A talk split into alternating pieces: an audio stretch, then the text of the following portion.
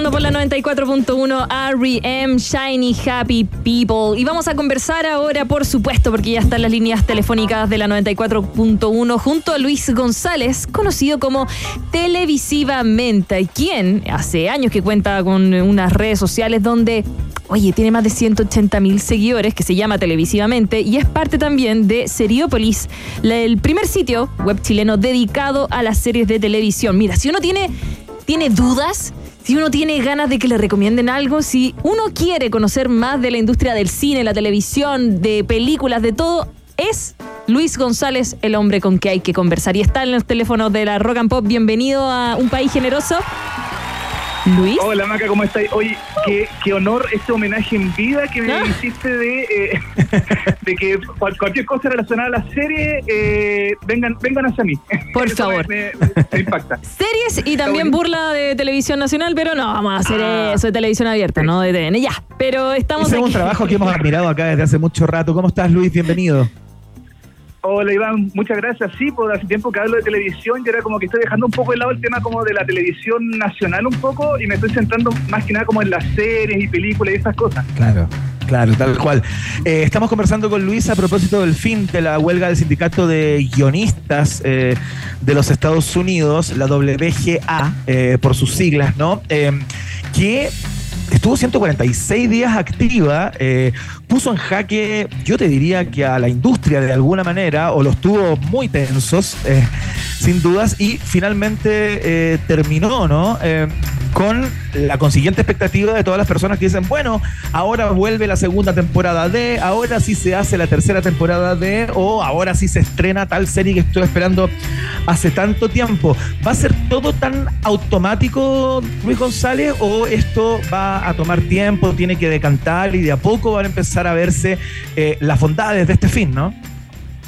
Claro, mira, en un mundo ideal eh, ojalá fuese automático, ojalá fuese onda ya se, se, solucionó todo y ya mañana eh, tengamos nuevas series, nuevas películas, todos los estrenos que se aplazaron, ¿cierto? Con esta huelga eh, llegasen todo así de un golpe, pero bueno, hay que tomar las cosas con tiempo porque, claro, este tipo de situaciones hicieron que la agenda de toda la gente, ¿cierto? De todas las personas que trabajan en los medios, en, en Estados Unidos, ¿cierto? eh, tuviesen como que en el fondo aplazarse o en algunos casos hasta em, pausarse mientras estuviese al aire esta huelga que duró, como dices tú bien, 146 eh, días, que es mucho tiempo, empezó en mayo del año, o sea, de este año, ¿cierto? De, el 2 de mayo comenzó la, a, gestarse esta huelga y claro, fue un golpe duro para Hollywood y, mm, y es complicado, es complicado porque porque claro, muchas producciones series se cancelaron definitivamente, otras se aplazaron con fecha absolutamente indefinida y estamos viendo ahí a la espera de que de que todo se vuelva a funcionar la máquina de Hollywood, porque claro, se dijo ayer que esta es una especie de, em, de, situación tentativa, ¿cierto? Como una especie de acuerdo tentativo hasta que eh, se, se, em, se, haya como una especie como de de gran eh, votación dentro de la gente del, sindicato que apruebe esta, esta propuesta de los estudios de Hollywood. Eh, pero ya esto ya está totalmente ya cocinado, o sea, tendría que pasar algo muy terrible, algo demasiado como eh, poco probable para que la huelga siga, si, siguiese, pero ya se supone que con esto ya definitivamente se, se, se, cancela la huelga, ¿cierto? Y los, los guionistas volverán a trabajar en un plazo, yo creo que no muy, mm, no muy largo tampoco. Estamos conversando con Luis González, conocido como televisivamente, sobre el fin de esta huelga de em, guionistas, pero también están en huelga, por otro lado, los actores. ¿Va a haber problemas de todas maneras si es que los guionistas, los guionistas dicen que sí, los actores van a seguir en paro? ¿Cómo lo ves tú? Sí, lo bueno es que esta huelga, allá, perdón, la guionista ya al, estar eh, prácticamente solucionada, así que la huelga de actores de Hollywood eh, quizás tome una especie como de eh, se apresure, o sea, mucho más rápido la solución para llegar a, un tipo de, resolución, ¿cierto? Que, bueno, los actores y los guionistas pedían casi prácticamente lo mismo. Más o menos, ¿qué piden? Claro, piden como regalías en el tema de eh, reproducciones por streaming, en el caso de Netflix o de Prime Video o de Disney, eh, claro, piden que en el fondo se les pague algún tipo de, de, mm, compensación, ¿cierto? Eh, por, por, reproducción de su serie. Por ejemplo, me recuerdo el caso de Aaron Paul de Breaking Bad, que decía que por reproducción de su serie de Breaking Bad no recibía ni un peso. Entonces eso igual es, es, heavy porque... Oye, si se llenan los bolsillos, Luis, se llenan con todas las revueltas de reproducción, venden a veces los mismos programas entre servicios de streaming, pero yo veo que no les paguen nada de más. No, o sea, bueno, eh, también se, se, hizo público, ¿cierto?, por parte del sindicato de, guionistas de Estados Unidos, eh, los precios que ganan, eh, se supone, ¿cierto? Como las grandes empresas de streaming que son billones de dólares y ellos lo que piden como mm, porcentaje de eso era el, como el 0,11%, el 0,7% de toda esa cantidad de plata que ganan los servicios de streaming. Entonces, claro, era, era como chuta, ¿por qué eh, estas grandes empresas no resuelven a la brevedad ese tipo de situaciones? Y bueno, se demoraron casi cinco meses en tener eh, una propuesta que dejara por lo menos los guionistas de forma eh, satisfecha y ya para mm. finalizar la, la, la huelga que, mm, que en Estados Unidos es muy entretenida la huelga, porque son los guionistas, ¿cierto? Como dando vueltas en círculo, eh, con unos carteles de... Sí, eh, la cagó. es, muy, es muy llamativa.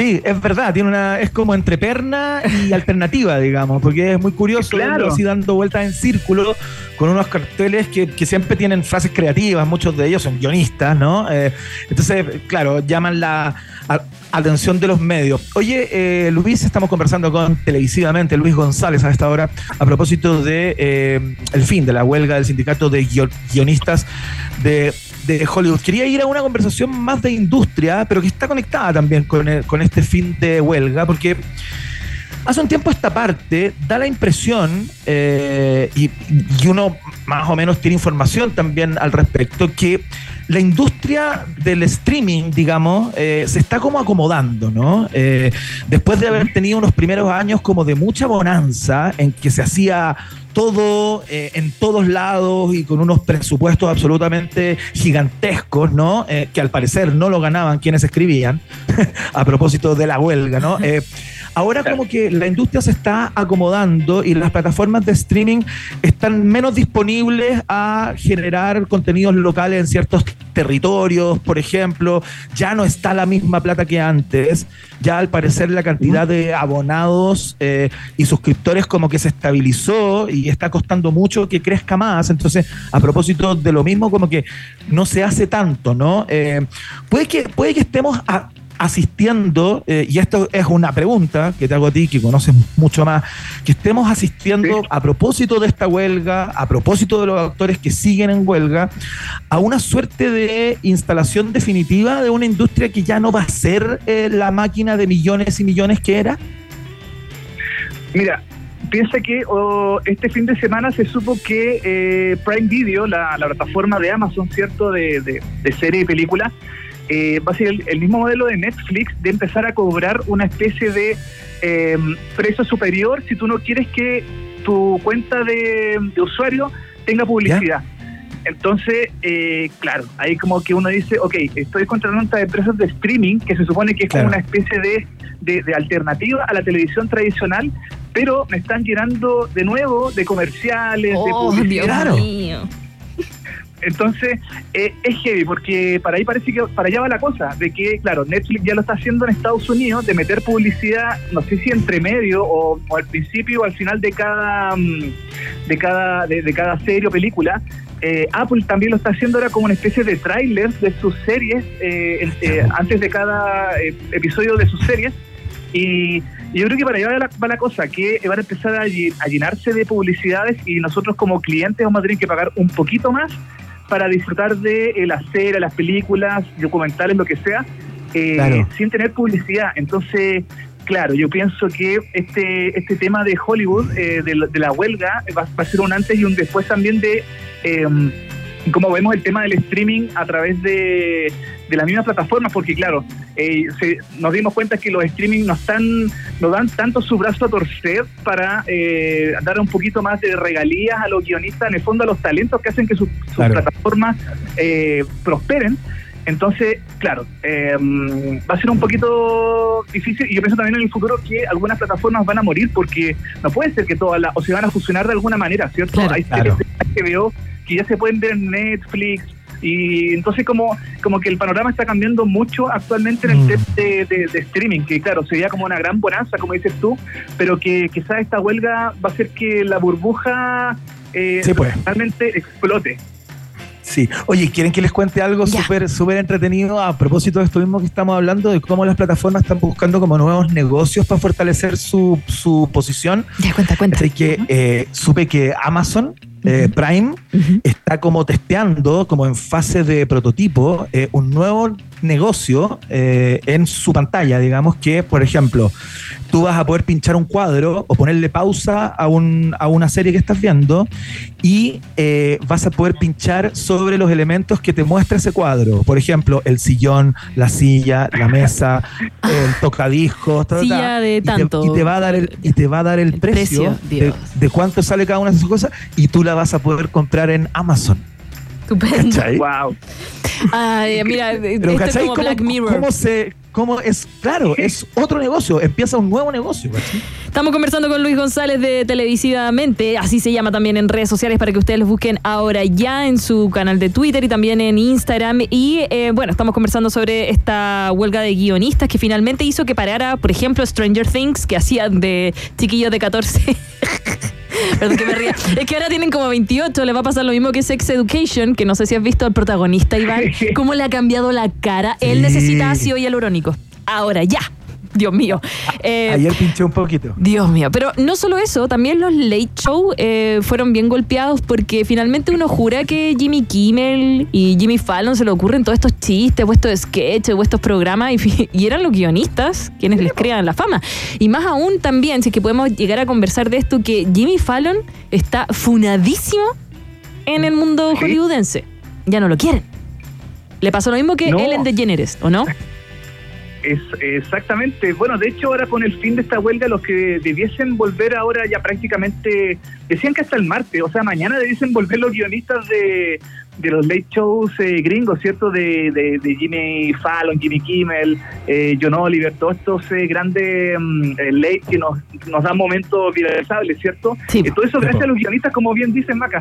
ellos generan ciertos momentos, estas situaciones, y, mm, y, como son programas de actualidad que requieren sí o sí tener como la pauta más fresquita, los guionistas, si es que esta huelga de, definitivamente se acepta, o sea, perdón, si esta, esta propuesta se, aprueba. definitivamente, eh, se aprueba, claro, debiesen volver eh, onda ya mañana, de, de, de, una, de vuelta. trabajar ya de vuelta, ya tuvieron suficiente, eh, ya como, entre comillas, descanso, pero ya ahora toca volver a trabajar, ¿cierto? Volver a, escribir guiones, a volver a hacer que Jimmy Fallon sea defunado de alguna forma a través de los guiones y de momentos viralizables.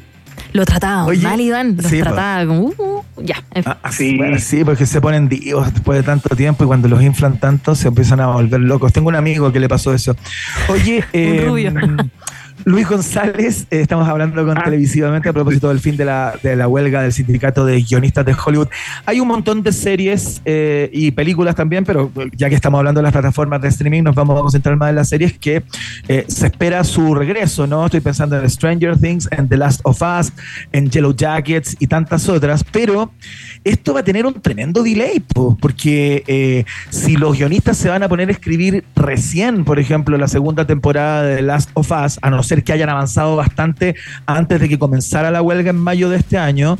Eh, si pensamos en un año de escritura al menos, eh, vamos a estar viendo esta, esta serie el 2025, ¿no? Sí, totalmente. De hecho, eh, hay muchas series que, por ejemplo, se, se, presentaron este año, como la nueva temporada de True Detective, la serie de, HBO, que, va a tener ahora como... ¿Perdón? Sí, sí, sí, la cachamos. Buena, buena True Detective. Es, buena, sí, muy buena. Y se estaba pensando estrenar este año, ¿cierto? Después de ya el final de Succession o de Barry, qué sé yo. Em, y HBO la estaba promocionando con trailers y todo, y de repente de la noche a la mañana se, se dejó de, publicitar en la plataforma, en sus redes sociales, y uno se empieza a preguntar qué pasó. Y claro, pues la, están empezando a aplazar em, para dejarla para 2024.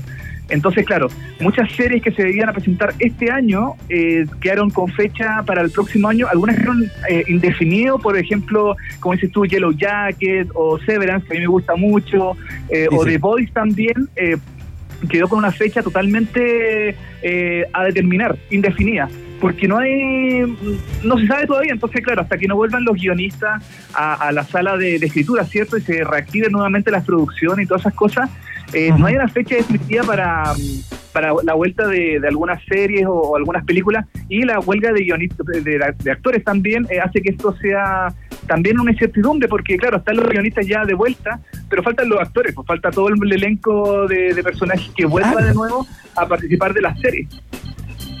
Oye, una cosa antes de terminar esta conversación, estamos conversando con Luis González, más conocido como televisivamente, a propósito del fin de la huelga eh, de guionistas en Estados Unidos. Em, ¿Puede ser que este movimiento eh, y la potencia de este sindicato fortalezca también eh, la sindicalización en, industrias más pequeñas como la de América Latina o la de otras regiones del mundo, digamos, que no tienen tanto poder o tanta fuerza eh, para hacer parar una industria completa como si la tienen los gringos, digamos, a propósito de su propia historia, ¿no? Pero ¿tú, ¿tú creís que esto puede llevar a que aparezcan sindicatos más fuertes? y que exijan cada vez eh, mayor cantidad de, eh, de regalías y, y, y, justicia, ¿por qué no decirlo, ligada a su trabajo? Sí, absolutamente. Yo pienso que, bueno, acá en Chile están los actores, ¿cierto? Sindicalizados en Chile Actores. Em, claro. Esta, esta como eh, sociedad, ¿cierto? De, de distintos actores y actrices chilenos. No estoy seguro si los guionistas también están sindicalizados, pero también puede ser una, un buen ejemplo, ¿cierto? De, de como de eh, eh, juntos se forma un, poder mucho más grande, ¿cierto? Entonces, claro, pienso que quizá en el futuro, si es que no están organizados, eh, pueden hacerlo, ya que en Chile se hacen muchas telenovelas, hay series también. Entonces, claro, pues, puede ser una buena opción para, para empezar a reclamar por alguna por algunos eh, algunas situaciones, algunas cosas que en el futuro eh, puedan ser mucho mejor, em, eh, como una, una, regalía mucho más grande para los guionistas chilenos que en el fondo, claro, no quizás no se les da tanta atención, pero son fundamentales para telenovelas, series, documentales también, cosas así. Tremendo, oye, qué grande la bola de nieve que se hizo también con esa tremenda huelga. Sí, pues heavy. La cago. Oye, en eh, rápido, en rápido. En rápido, Luis González televisivamente, una serie que estés viendo ahora. Ahora en rápido, la gente que está devolviéndose de la pega a la casa y quiere llegar a ver algo bueno mientras come la comida, algo rico. A ver, ¿qué estás viendo? Estoy viendo Sex Education. la estoy terminando. Ah, Está está muy buena. Está me, muy buena. Me, ha gustado la temporada. Encuentro que, ya, okay, quizás no, es como la primera, la, primera temporada de la serie, pero siento que el final va bien hasta ahora, va súper bien. Y eso es en Netflix. En Netflix. Iván, ¿qué estás viendo tú? Oye, ¿cacharon la, ¿cacharon la campaña de, de, promoción que le pusieron un condón al obelisco en, en Argentina. entre otras cosas? Sí, tremenda. La cagó, ¿Tú qué estás viendo? Sácate una promo. Yo, eh, yo vi una película ayer en, en Netflix que me gustó bastante, que se llama Venganza o, una venganza algo, se me olvidó el nombre, cómo, cómo, es la... Pero está buena, weón. ¿Sabes que voy a averiguar cómo se llama bien? Y voy a dar el dato porque me entretuve viéndola, fíjate. Vi una película, estoy como sin serie, fíjate. Oh, mira, yo quiero ver una y te la ah. recomiendo. Mira, se llama Jury Duty Show, El Jurado. Es como de un falso jurado. buena. Es buena, está en, en, Prime Video, si no me equivoco. Ah, mira. Sí, buena, buena. pues la vamos a buscar. La vamos a buscar. Ya. Bacán. Oye, y ya doy el dato de la película porque dije una weá absolutamente impresentable, digamos, como una coordenada. Bueno, pero con, Luis, con Luis no te juzgamos. Estás bien. No, no, no, A todos nos pasa. A todos nos pasa. Luis González, televisivamente, eh, hacía mucho tiempo que teníamos ganas de conversar con él en este programa. Llegó Maca Hansen y, por supuesto, ¡pa! Hicimos match. Yes. Luis González, te mandamos un abrazo muy grande, que te siga yendo muy bien con todas tus cosas, Seriepolis eh, y también con, tus, con todo lo que publicas a través de tus plataformas y redes personales. Que te vaya súper. Que te vaya bien. Chao, chao. Vale, nos vemos, que estén súper. Chao. Suerte en el taco. Chao, gracias. Oye, para acompañar el taco, regalémosle una canción, por supuesto que sí. Pues. Nos vamos a quedar con esta tremenda que empieza a sonar Sí, por favor. Ay, un hostal suite. Mira, a ver a quién llama. A ver, mira, llama a Luis, a quién, a ver, a ver, mira, dice así. ¿Estás listo, Steve? Andy. Mick. Entonces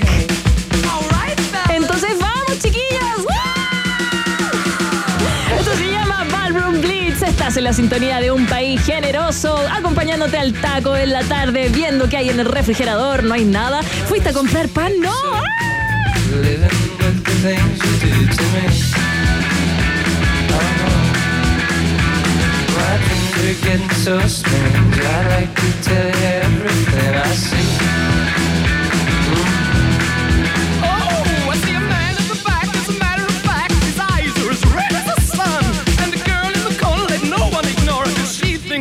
The passionate one. Oh, yeah,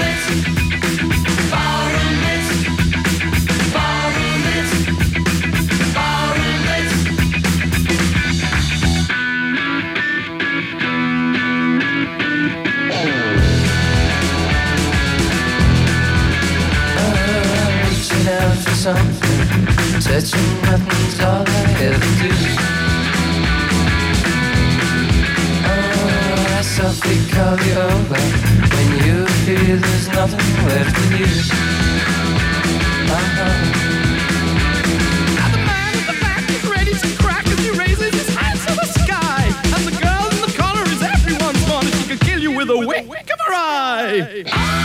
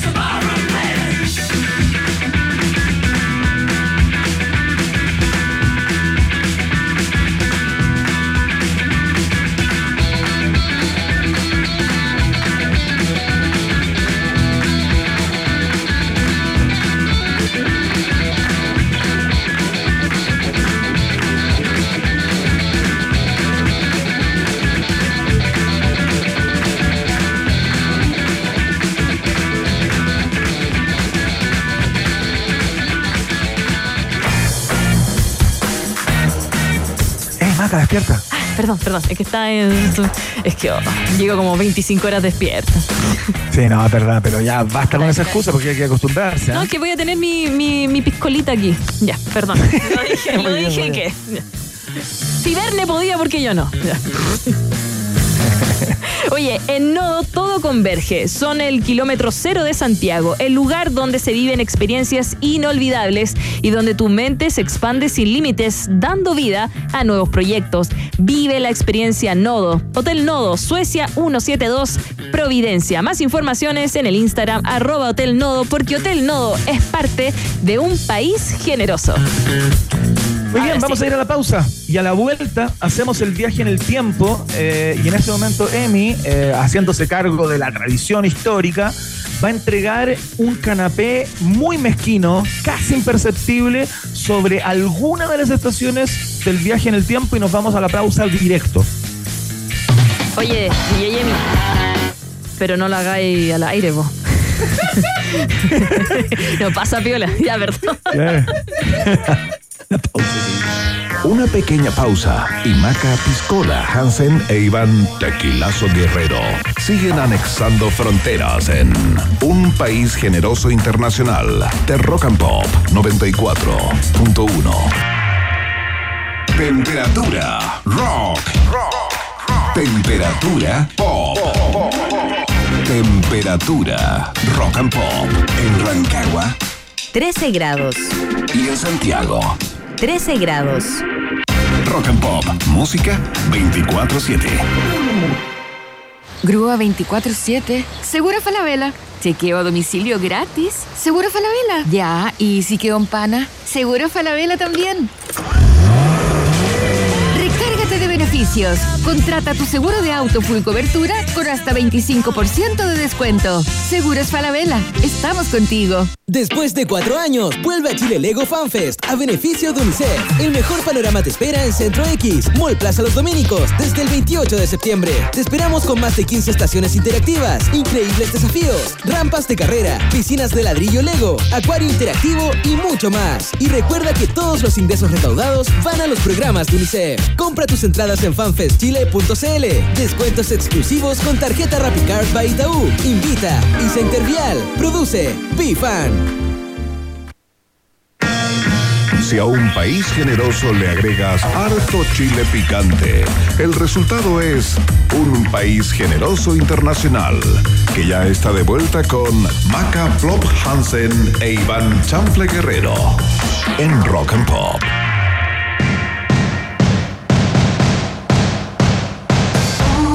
Iván Chanfle Guerrero, qué chistoso. Maca Plop Hansen, no lo había escuchado, ¿ah? Y nos quedamos ahora con una que sí escuchamos, es Rumor Has It. She ain't real. She ain't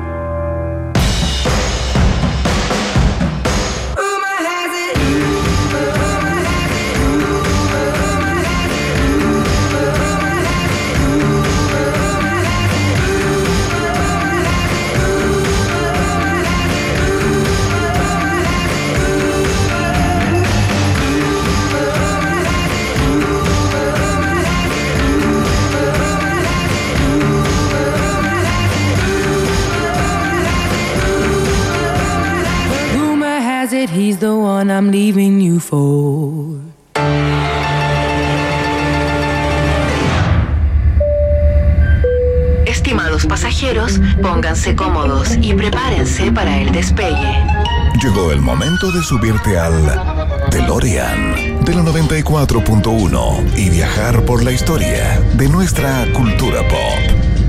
Es el viaje en el tiempo en un país generoso de la rock and pop. Primera estación.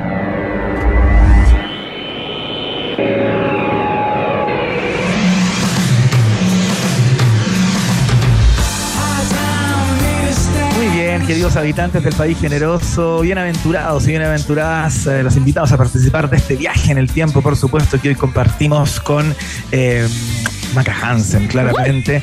Eh, porque en el año 1989, Tears for Fears, los ingleses de Tears for Fears, lanzan su tercer disco de estudio, un disco brillante, un disco gigantesco, llamado The Seeds of Love. Y estamos escuchando, por supuesto, el primer single del disco llamado Sowing the Seeds of Love, que es una canción espectacular, Maca. Yo no sé si tú has calibrado eh, las dimensiones, las atmósferas y los paisajes de esta canción. Yo pensaba que era Beto Cuevas. Mira, escucha, súbele, súbele, Iván. O sea, ¿sabes? No lo gozo, no, pero como en el coro canta, canta muy Beto Cuevas. Sí, no, ¿En serio? tremenda ¿Pensabas canción. que era Beto Cuevas cantando como en inglés? Cuando era chica, sí. Al igual que muchas canciones de Fiona Apple, yo pensaba que era la Fran Valenzuela cantando en inglés, pero después supe que no. Pero chica, chica, estoy hablando de, de- cuarto medio, después me anduve enterando, pero sí, un- unos tremendos que he ido conociendo más con el avance de mi edad, eso tengo que decir. Qué bonito, te has ido como acostumbrando a su sonido y conociendo un poquito más de su trabajo. Bueno, este disco eh, conservó de alguna manera el sonido como épico de la banda, que ya venía trabajando hacía bastante tiempo. eh, Aparte influencias porque, jazz, perdón, eh, eh, te interrumpí, perdón. Lo que pasa es que aparte tienen nombre de banda de post-hardcore. Tears for Fears es como estas bandas interminables también de como de indie pop que tienen estos nombres gigantes. Entonces y es como de los 80. Yo dije, mira tú. Ya, perdón. Mira, Mira. que gente más, eh, más avanzada desde ese punto de vista. Pero el caso es que eh, este álbum generó varios sencillos. Estamos escuchando este, ya vamos a escuchar otro, pero lo que tiene eh, este álbum que está muy marcado durante todo su desarrollo es no hacerle asco a instalar ciertas atmósferas muy bitlescas, muy beatlemaníacas, como sin ningún tipo de, mm, de como, de como pudor, ¿no? Eh, o sea, está manifiestamente instalada eh, la extracción y la influencia de los Beatles en el trabajo de Tears for Fears, por lo demás, en el trabajo de casi todo lo que apareció en la isla posteriormente al fin de los cuatro de Liverpool, digamos, no, no están haciendo ningún pecado, la influencia fue masiva, pero, pe- pero acá hay ciertos minutos en esta canción, de hecho, que tiene un quiebre muy, muy beatlesco. Eh, en su en su en su avanzar digamos Eh, y curiosamente lo que lo que ocurrió con este disco que fue un tremendo disco en términos de ventas también se metió en todos los charts en muchos lugares del mundo particularmente con esta canción y con la próxima que vamos a que vamos a escuchar se metieron al menos en el top 20 de varios países del mundo Ay, perdón. linda ¿no? Música de abuelo. Sí, es buena. Buena esta canción. Pues bueno, el caso es que a pesar del éxito eh, del disco, eh, fue el momento del quiebre, fíjate, cuando Oh. iba a empezar la gira eh, que iba a poner en vivo el disco de Seeds of Love, se quebraron, fíjate.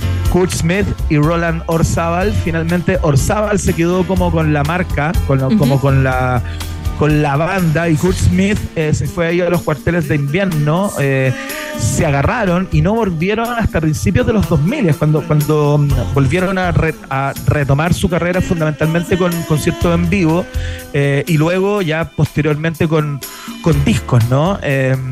Un dato más, el disco de, de, Big Chair, que es el disco anterior al éxito de, de este, eh, o el otro disco exitoso de Tears for Fears, o muy exitoso, costó aproximadamente, para que te hagáis una idea de lo que trabajaron y cuánto le pusieron a este último disco, como 70 mil euros eh, costó en, en aquella época el disco. Este costó en torno al millón de euros. Este disco. The, Seed- The Seeds of Love tocaron con los mejores músicos de sesión de la época, en los mejores estudios del momento, con la máxima tecnología Claro. disponible en esos años. Lo mejor de lo Se la, mejor. jugaron, se la jugaron absolutamente toda, Marca Hansen. Y eh, lo queríamos destacar en el día de hoy Obvio. porque un 25 de septiembre eh, apareció este tercer disco de estudio eh, de Tears for Fears, The Seeds of Love. Se ganó la primera estación y la segunda es para ellos, mira. Próxima estación. Súper cagüino, o sea, mira, los cagüinos, los inventos, las mentiras, eso no van a corresponder de parte de nosotros. Con nosotros no van a encontrar eso, jamás. Nosotros no tenemos la culpa que quede esa sensación, nosotros no inventamos esa polémica, Pero es la gente, no son los periodistas. Imagínate, tú llegaste a un aeropuerto y te empezaron a insultar. ¿Qué te parece? ¿El aeropuerto cuál aeropuerto? Mira, nosotros... Te empezaron a insultar Pero los no, fanáticos. no, me acuerdo. Yo tampoco. No será la primera vez. nada de eso. Y probablemente por la buena onda que tiene todo el medio periodístico sobre mi persona, por intereses claramente que todos ya sabemos de cuáles son, no va a ser la última tampoco. Eh, Álvaro, según la carta de Claudia Narea que habla de que Jorge va a ser una Dale, con la carta de Claudia Narea, ya, ¿A ti no te usted. formar Bueno, parte ya, de- eso era todo. Tremenda pataleta. Muy bien, una gran pataleta que se dio en, eh, en nuestra radio, Maca Hansen. Esto pasó en Rock and Pop. No, o en espero los menos. estudios, en, los, eh, en las inmediaciones. Pasa todos los días cuando yo termino el programa Iván, y cuando Verne también se iba a dejar la rabo. ¡Botaba todo! ¡Todo! Ya. Claro, pero esto fue deliberado, deliberado, No, sí, sí. porque en el año 2003 se produjo esta polémica conferencia de prensa en que los prisioneros, esto fue en los patios de Radio Rock and Pop, donde los prisioneros de alguna manera querían eh, hacer varios anuncios, se podría decir, como importantes. Por ejemplo, estaban sumando a Álvaro Enríquez como su guitarrista, habían recién hecho sus dos grandes conciertos eh, que los habían como reinstalado en el mapa eh, y estaba toda la polémica con Narea eh, y esta supuesta carta que ellos le habían ma- mandado a Claudio como para terminar el, el vínculo. Iban a hablar también de esta gira que iban a hacer en conjunto con los mexicanos de Café Tacuba. O sea, tenían algo un montón grande. Claro, tenían un montón de cosas que contar. Y claro, la conversación se centró justamente en, eh, en esta supuesta carta y en los sinsabores entre la relación de González y Narea y todo ese escandalete. Y Jorge González en un, en un minuto explota, duró como cinco minutos la conferencia de prensa eh, y votó todo nomás. Todo, todo al suelo. Ah, chato, chato. Yo no tengo el sticker. Lo mando por, eh, por WhatsApp. Sí, mira, te lo voy a mandar ahora.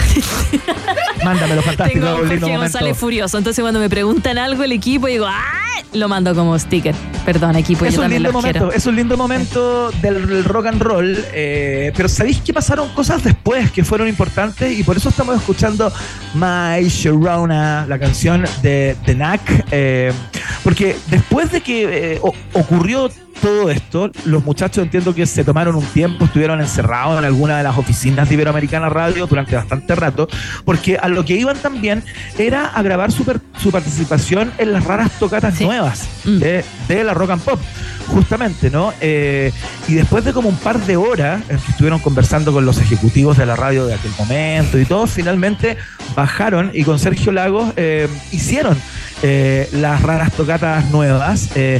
Y tocaron esta canción, si la podéis poner de nuevo, Eni, es una versión de My Sharona muy buena.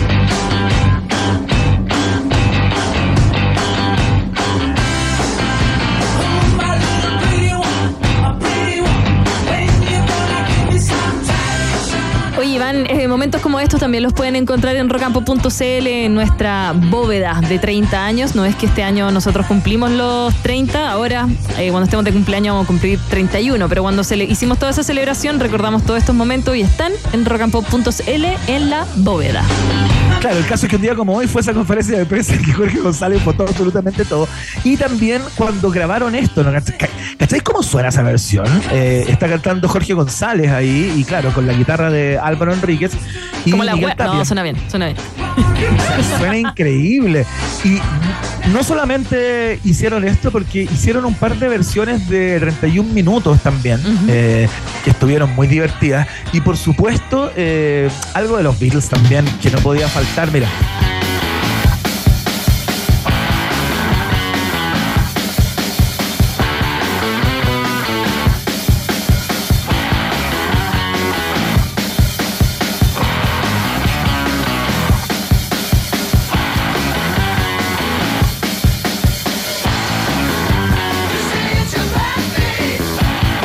Suena bonito. Bueno. queríamos recordar ese gran momento del rock and roll en que Jorge González siguió siendo Jorge González eh, y, de alguna manera reafirmó su identidad en esta accidentada conferencia de prensa en Rock and Pop a propósito de eh, este anuncio que querían hacer o este cúmulo de anuncios que finalmente quedó en absolutamente nada cuando le preguntaron por la carta de Claudio Narea y todo eso que ustedes ya escucharon con eh, Birthday, versión Los Prisioneros, parte de las raras tocatas nuevas del año 2003. Vamos a la siguiente estación. Próxima estación.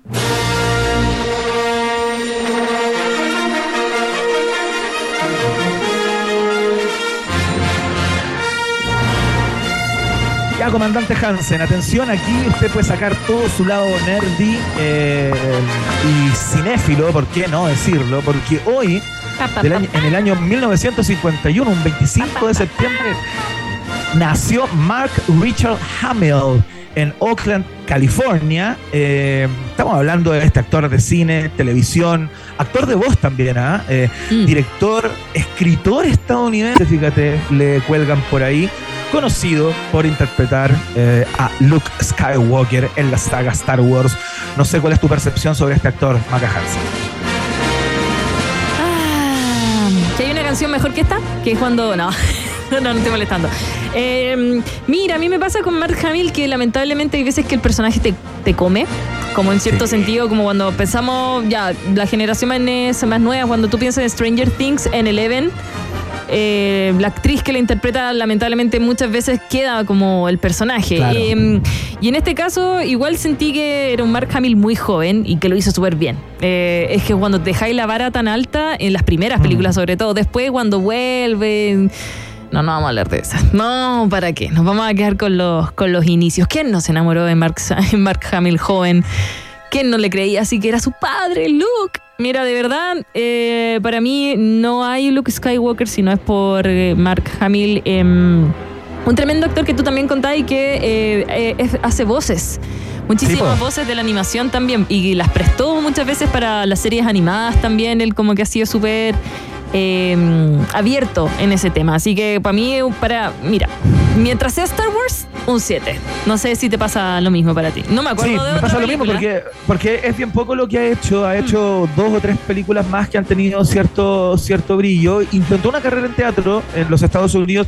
No le fue mal, pero tampoco fue eh, la luminaria de Broadway, digamos. Claro. Eh, eh, sí hizo algunas cosas, como tú dices, como, eh, como locutor. Fue la voz del Guasón, nada más ni nada menos, en DC Comics, ¿ah? comenzando con Batman The Animated Series, eh, series del año 92 y 94. Después hizo, eh, siguió con esta saga de Batman haciendo la voz del Guasón, pero para animación, no como para live action. Eh, y, y sí, pues es bien poco lo que pudo hacer más allá de su trabajo en la saga Star Wars, que partió con la trilogía de oro para muchos, el- digamos, la Guerra de la Galaxia, el Imperio contraataca y el regreso del Jedi. eh, y luego, claro, como tú bien planteabas, eh, fue incorporado en, eh, en, digamos, ediciones posteriores de Claro. esta misma saga. eh, pero Incluso claro, en ya- Mandalorian aparece como CGI. Eh, ¿En serio? Sí, mira, imagínate cómo es el personaje que no pudieron poner a alguien más joven. No hay veces que actores los ponen más jóvenes, con, contratan a un actor que está comenzando y todo, pero piensa que él, el Luke Skywalker, tenía como 19 años. En Claro, La venganza del Sith. Sí, en, en el episodio 3 creo que tenía 19. ¡Joven! Y perdió la mano tan joven. Tan joven se quedó manco. Oye, pobre. No, pobrecito. Pero también gozó de tanta fama que creo que en una de las películas, eh, mientras las estaba grabando, tuvo un choque bien fuerte y em, se quebró la nariz, tuvo que someterse Sí, a po. cirugía plástica. Fue genial. Claro. Sí, bueno, la lo vivió bien. Lo sigue viviendo bien, pero claro, como Luke Skywalker, quedó con su, con su como le decimos, de- eh, solemos decir, one, one hit wonder. Cuando Sí, tú tenías una sola canción buena, ya, lo mismo. Me pasó igual parecido con Carrie Fisher. No así con Harrison Ford, que después, bueno, a mí Harrison no, Ford se me hace Ford hizo a... muchas cosas. O sea, había hecho cosas Eh, antes y sí, cosas después. Sí, en fin. Bueno, los saludamos entonces, por, supuesto, supuesto. a Mark Richard Hamill, que interpretó al tremendo Luke Skywalker y quedó ahí, o sea, lo interpretó tan bien que quedó para siempre prendado de él eh, y no pudo salir de ahí. Vamos a la siguiente estación. Próxima estación. He is praying that Will Smith wins. Like, please, Lord. Jada, I love you. G.I. Jane 2, can't wait to see it. All right?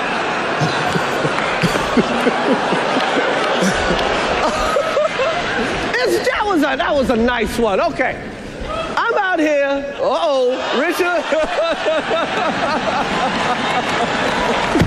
oh, wow. Wow. ¿Cuándo le pegó? Este el cachuchazo, claro. Smack the shit out of me. Out your fucking mouth! Wow, dude. Yes. It was a G.I. Jane jump. Keep my wife's name out your fucking mouth! I'm going to, okay? Dios mío. Qué momento, ¿ah? uno de los momentos televisivos más sorprendentes de los últimos años, diría yo, esa entrega eh, de, los, de, los, eh, de los premios Oscar, eh, a donde Will Smith estaba nominado y de hecho ganó eh, un Oscar por, por Richard, ¿no? ¿Cómo se llamaba el personaje o esa película? Eh, no me acuerdo, se me olvidó. Algo, Richard, cuando interpretaba al papá de las... de las Uy, se me fue también, se me fue, se me fue, se me fue volando. Ya, no importa, no es importa, no así. Es, así. El caso es que un día como hoy, del año 1968, de las, herman- de las hermanas Williams, cuando interpretaba al padre de las, de las hermanas Williams.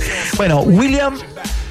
ah, Perdón, Willard Carroll Smith II. Ese es el. eh, ese es el nombre completo que tiene Will Smith, que nació un día como hoy del año 1968, durante algún tiempo, antes de hacerse conocido como actor, lo hizo como rapero, se llamaba The Fresh Prince, eh, chapa que le sirvió eh, para luego hacer El Príncipe de Bel Air, ¿no? Que fue su primera gran serie donde se hizo famoso y célebre y conocido, qué sé yo, y empezó a ganar dinero a manos llenas, eh, tanto que al día de hoy se lo considera, según la revista Forbes, por ejemplo, el actor más rentable de Hollywood eh, desde hace muchísimos, muchísimos años. Eh, este tipo ha hecho ocho películas que han generado más de mil millones de dólares en taquilla. Mi O sea, pregunta, una mi pregunta es, suave. Iván, ¿sigue haciendo esa taquilla pese a lo que pasó?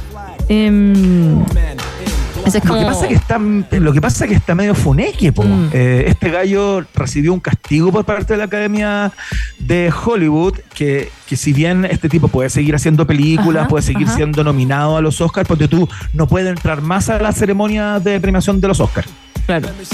Ya, pero-. Como de por vida. Acuérdate que el tipo ingresó como a un psiquiátrico voluntariamente Mm. algunos días después. De hecho, el 8 de abril del año 2022 eh, fue ve- vetado por la Academia de Hollywood, perdón, dije para siempre, por un periodo de 10 años. Ya, ok. Eh, a propósito de este combo, esta Ya. cachetada que Pero le Iván- pegó a Chris Rock. Eh, y lo mandó al casi lo, Sí, lo bota, lo dio vuelta por el Pero, chiste que hizo a propósito. Pero además de- estaba en vivo. En, de, Sí, de- con no sé cuánto. eh, Pese a que fue un desubicado, pero Chris Rock es desubicado. También ahí estuvo desu- desubicada en cierto sentido la academia por ponerlo donde lo pusieron también. Pero tú eres Chris Rock, Iván. Y te pasa eso. En vivo, con no sé cuánta audiencia viéndote. Eh, ¿Cómo reaccionas tú? ¿Qué haces tú? Quizás después, quizás reaccionas igual que Chris Rock, que se rió como que y siguió con el show. ¿Qué haces tú después? Demanda. No, que hay para adentro. O sea, yo imagino que, que habría actuado similar eh, a como actuó Chris Rock, como que salió haciendo un chiste así medio eh, eh, tirando el poto para las moras y, y ya su rutina ahí se acabó. Claro. O sea, ya no tuvo nada más que decir. Y claro, lo que hizo fue después los shows posteriores que tuvo por los Estados Unidos hacer como chistes con todo esto y tratar de salir de alguna manera, pero también le hizo su crítica absolutamente frontal porque el amigo igual se pasó de vuelta a pesar de que el chiste fue desafortunado, ¿no? Como, como si uno ve la cara de, de Jada Pinkett eh, al lado de Will Smith cuando hace el chiste acerca de su alopecia y su calvicie, la galla eh, abrió los ojos así como diciendo, oye, qué desubicado este cabrón, ¿no? Obvio, pero también ahí el público también podría haber reaccionado con un bu, con una bu, ¿cachai? Cuando hacen las tallas malas. O sea, en ningún momento tú puedes eh, eh, a ser agresivo físicamente ni verbalmente con nadie. Como que es ahí el, el punto de partida. Ya, esta persona fue una desubicada, pero tú no te paras no le No. pegas. No. eh, yo creo que hubiese sido también igual de fuerte que después hicieran una declaración o hicieran- lo- y los iban a enfocar igual, porque esto al final es algo para la televisión. Yo no estoy diciendo Epo. que estoy defendiendo a Chris Rock, yo me habría enojado. Mira, conociéndome que soy igual que el volcán Villarrica. Diva, básicamente diva diva. Y que exploto cuando quiero. No sé, yo te- ahora te lo estoy diciendo como tranquila, pero no sé, no sé. Yo mm, no sé. Sí, fue un momentazo, fue un momentazo que también de alguna manera, independiente de, eh, de la fama y gloria y de lo buen actor que es Will Smith, que lo es, sin lugar a duda, esto se come al personaje. O sea, un episodio como este, eh, de alguna manera instala como una mácula y una mancha en la carrera de Will Smith que no va a ser posible despejar. No, no. O sea, no, no, esto, esto ya fue. Y, y- y claro, yo me imagino que un estudio se va a preguntar una y mil veces si volver a incorporar a Will Smith eh, en un protagónico, digamos. Obvio que se lo van a preguntar. Es Bueno, por ejemplo, a mí me acaban de tirar hate por redes sociales. ¿Tú crees que yo voy a ir a la casa de esa persona y lo voy a azotar? No, yo le digo bloqueado y listo. No, Y listo, muy bien. no se tope conmigo en la calle. No, no, no. Me parece perfecto. Me dicen que deje de decirte que estás viejo. Parece que le llegó. Ay, me sí, son bromas. ¿Ustedes creen que nosotros hablamos así? Son bromas. Se apaga el micrófono y no nos conversamos más con Iván. No. Aparte que yo me siento súper joven. Sí. Sí, viera ahí. Ya siempre. Ya, eh, a propósito de sentirse súper joven, esta es la siguiente estación. Última estación. ¿Cómo no, Maca Hansen? ¿Cómo no? Si es tu viaje. ¿Cómo no, Rock and Pop?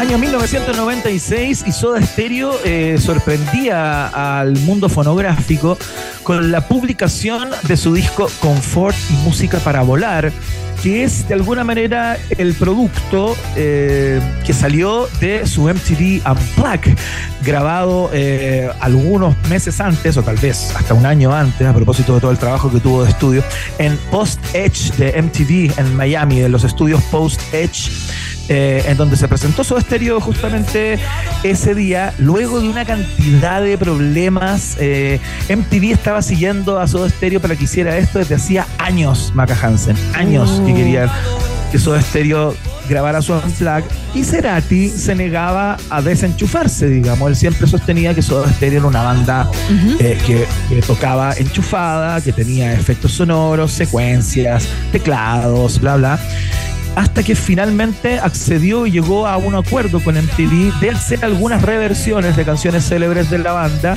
eh, pero no totalmente desenchufado como lo exigía el formato. Eh, MTV estuvo disponible para eso y finalmente eh, se hizo este disco, que es un tremendo disco, eh, que es una gran presentación de Soda Stereo con versiones muy atractivas de, de grandes canciones de la banda, como por ejemplo esta que estábamos escuchando de Un misil en mi placar, que eh, es, eh, sin lugar a dudas, desde mi perspectiva al menos, mucho mejor que la canción original que está en el primer disco de la banda eh, Soda Stereo, ¿no? Sí. Me pasa con algunas reversiones, pero por ejemplo, ya cuando es Gustavo Cerati, cuando hizo este sinfónico, eh, que también hay canciones que suenan muy bien. Hay gente que dice que el sinfónico es muy oscuro, muy, muy abajo, abajo como el mood Sí. de que tú lo. Pero yo encuentro que tranquilos, en la casa, lo pones cuando esos días que tú tienes como un punto muerto, cuando tus hijos fueron a la plaza o, o se quedaron jugando algo y escucharlo de verdad cambia, cambia harto. Y al final como que te quedas con esas versiones, ¿o no? Es como pues. Nirvana también, cuando tiene el Unplugged, también hay Claro. canciones que te quedas con esas. eh, no sé, yo siento que eh, si es que pueden escuchar algún Unplugged también, es un gustazo. Es algo que hacen los músicos con todo el cariño. Totalmente, estoy súper de acuerdo contigo, como que hay muchas versiones que ganan. En este caso fueron siete las canciones de, digamos, siete las canciones que integraron en el disco, de las 13 que interpretaron en el show, en el Unplugged, porque hubo temas ahí con los derechos discográficos, con, con Sony, que era su antigua casa Claro. discográfica, bueno, atados internos. Eh, pero el caso es que eh, si hay algo que uno recuerda y que puede sacar en limpio y, y- y quizás una metáfora de, del buen trabajo de adaptación de ciertas canciones es esta, ¿no? La que viene después.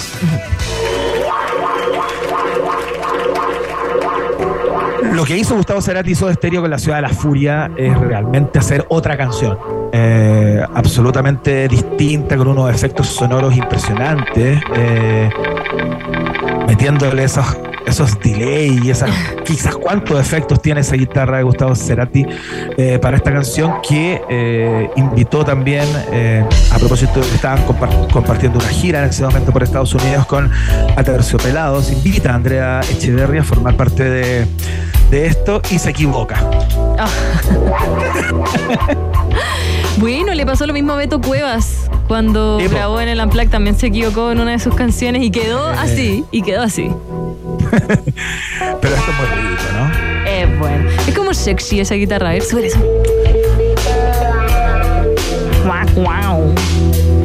Totalmente, con ese guaguá pasado por no sé cuántos eh, efectos más.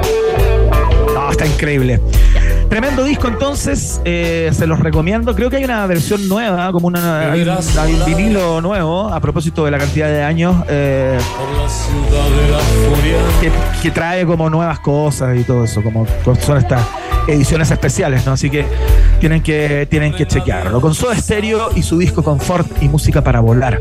Estamos cerrando este viaje en el tiempo del día de hoy.